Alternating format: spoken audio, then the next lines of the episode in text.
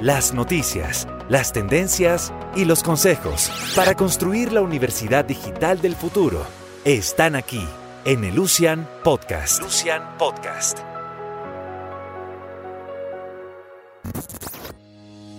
En este episodio, Clary Neira, vicerrectora de Transformación y Nuevas Soluciones del Instituto Profesional AYEP en Chile, comparte su visión, profunda experiencia y pasión por innovar, crear y transformar. En conversación con José Luis Moreno, doctor en educación y director de estrategia de soluciones Elucian para América Latina y el Caribe, Clary nos habla de la importancia de abordar la innovación a partir de un desafío institucional. Cómo tener una visión estratégica ayuda a sacar provecho de la tecnología y alcanzar la máxima flexibilidad para mejorar la experiencia estudiantil. La tecnología no es más un soporte técnico, nos dice. Es un habilitador que debe apoyar el crecimiento de las instituciones para definir una transformación intrínseca a todo el ecosistema de la educación superior. Una transformación centrada en el estudiante, donde los principales creadores de valor sean las personas, docentes, administrativos y alumnos. Bienvenidos. Eh, en esta ocasión estamos eh, con Clary, que es eh, vicerrectora de transformación. Y nuevas soluciones. Y nuevas soluciones en la universidad, bueno, en la institución AYEP. Cierto, en AYEP. y Clary es una, digamos, vieja conocida de, de nosotros. Este, ha participado con nosotros en, en, otras vidas anteriores y Quisiéramos conocer también tu, tu especialidad, es, el tema de innovación, el, el tema de transformación. Entonces, eh, quisiera saber para ti cuál es la importancia de la innovación tecnológica en la educación superior y en todo el tema de la experiencia de los estudiantes. Ok. Eh, a mí no me gusta mucho de hablar de innovación tecnológica. Me gusta más utilizar la palabra innovación en, en, su amplitud porque una innovación al final genera un nuevo producto, una nueva experiencia, un nuevo servicio. Y donde podríamos utilizar la tecnología para poder potenciar la innovación. Nosotros eh, vemos en el mundo que eh, la, tecnología, la tecnología está generando cambios muy importantes en todos los sectores, en todos los rubros. Y el sector educación eh, es el que se mantiene de una forma más tradicional, se mantiene más estándar, claro. ¿no?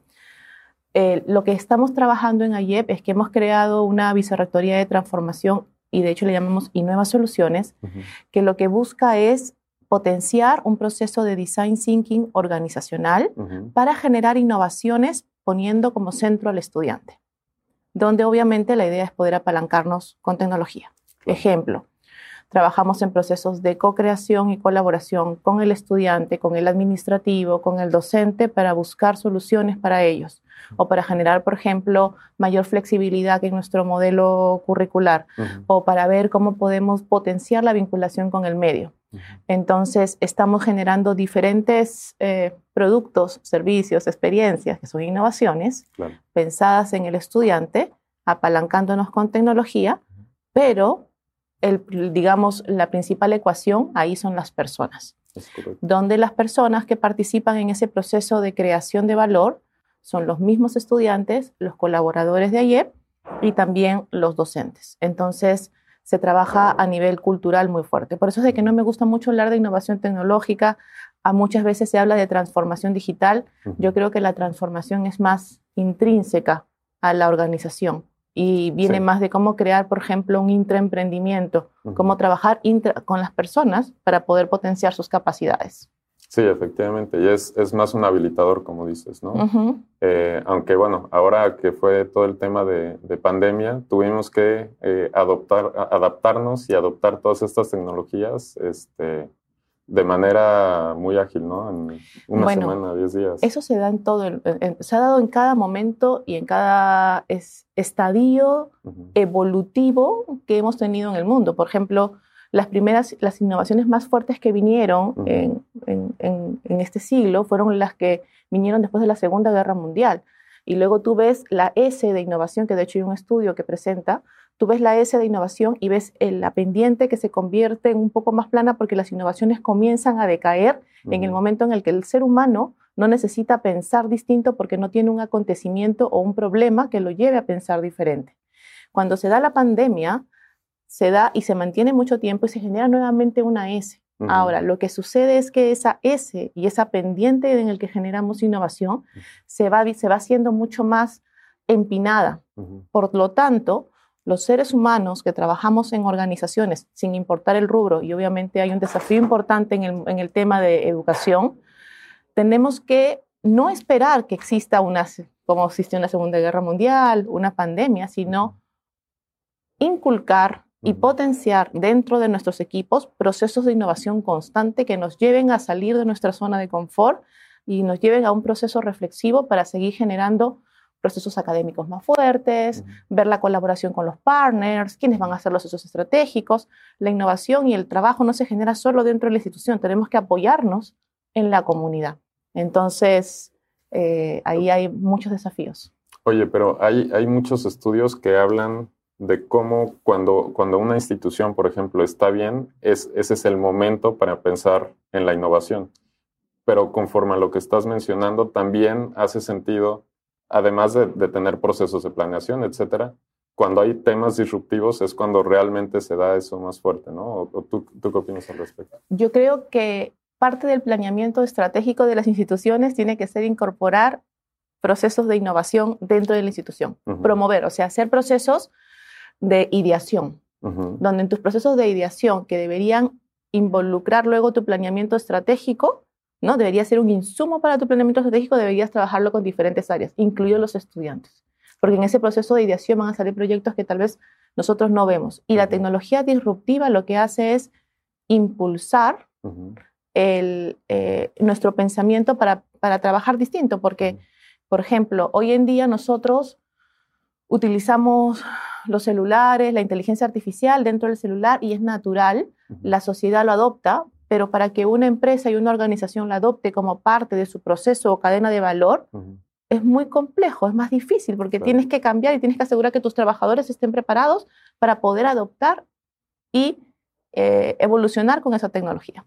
Entonces, eh, yo creo que ahí el, gran desafío es cómo hacemos que los procesos de innovación no sean esporádicos, sino sea más un proceso sistémico, iterativo, que agregue valor y que involucre a todas las áreas y estamentos de la organización, desde los C-levels hasta las posiciones más bajas, involucrando también a los socios y partners que también traen estas tendencias y nos pueden hacer, pueden hacer que, las, que nosotros, las universidades o instituciones o institutos, abramos también un poquito más la mente. Estás escuchando el Lucian Podcast, el espacio para construir la universidad digital del futuro. El Lucian Podcast.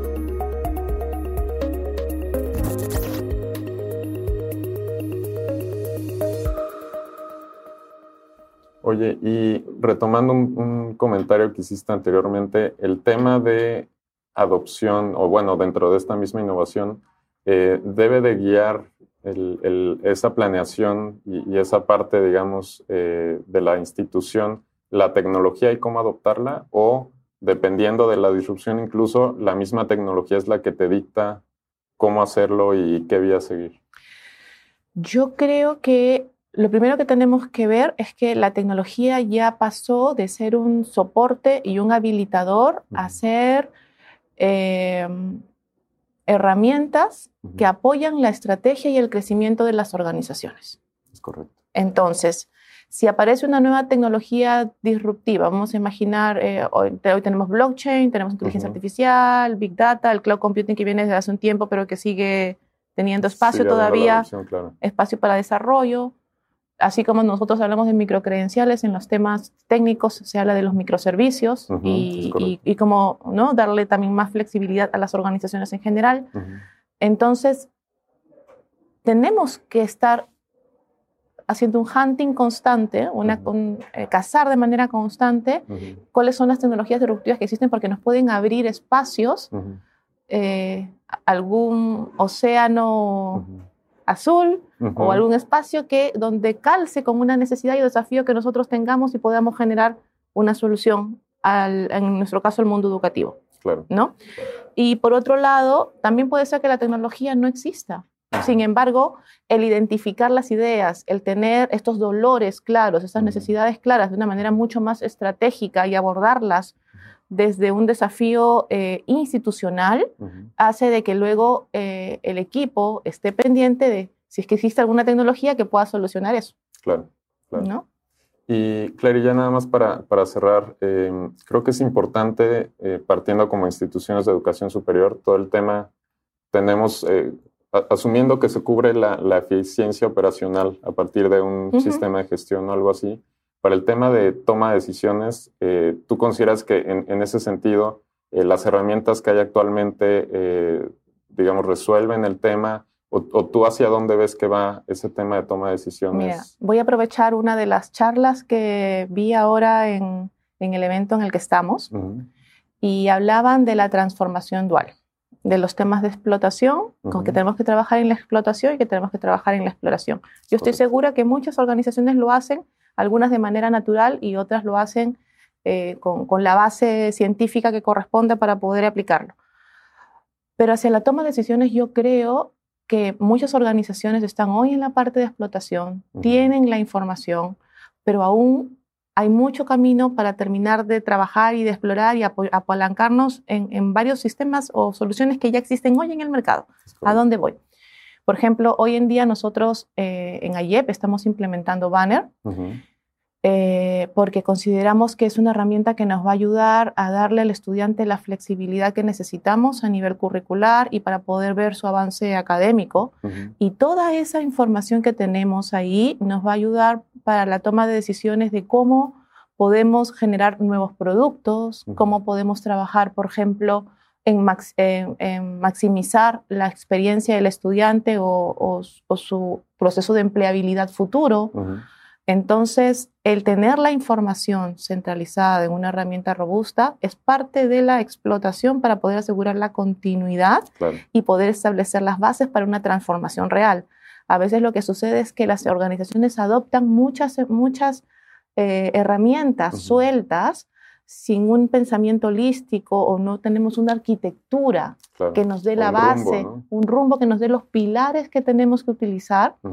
Y eso hace que eh, la inversión no sea necesariamente bien utilizada o que tengamos que eh, mandar a obsolescencia algunos productos porque no conectaron, no los integramos como corresponde. Entonces, tener una arquitectura clara para plantear un crecimiento es importante y en nuestro caso uno de los pilares y uno de los sistemas que estamos tomando es Banner para poder asegurar el crecimiento futuro de ayer. Muy bien. Pues Clary, muchas gracias por estos minutos. Eh, como siempre es un gusto y gracias a ustedes. No, muchas gracias. Que estén muy bien.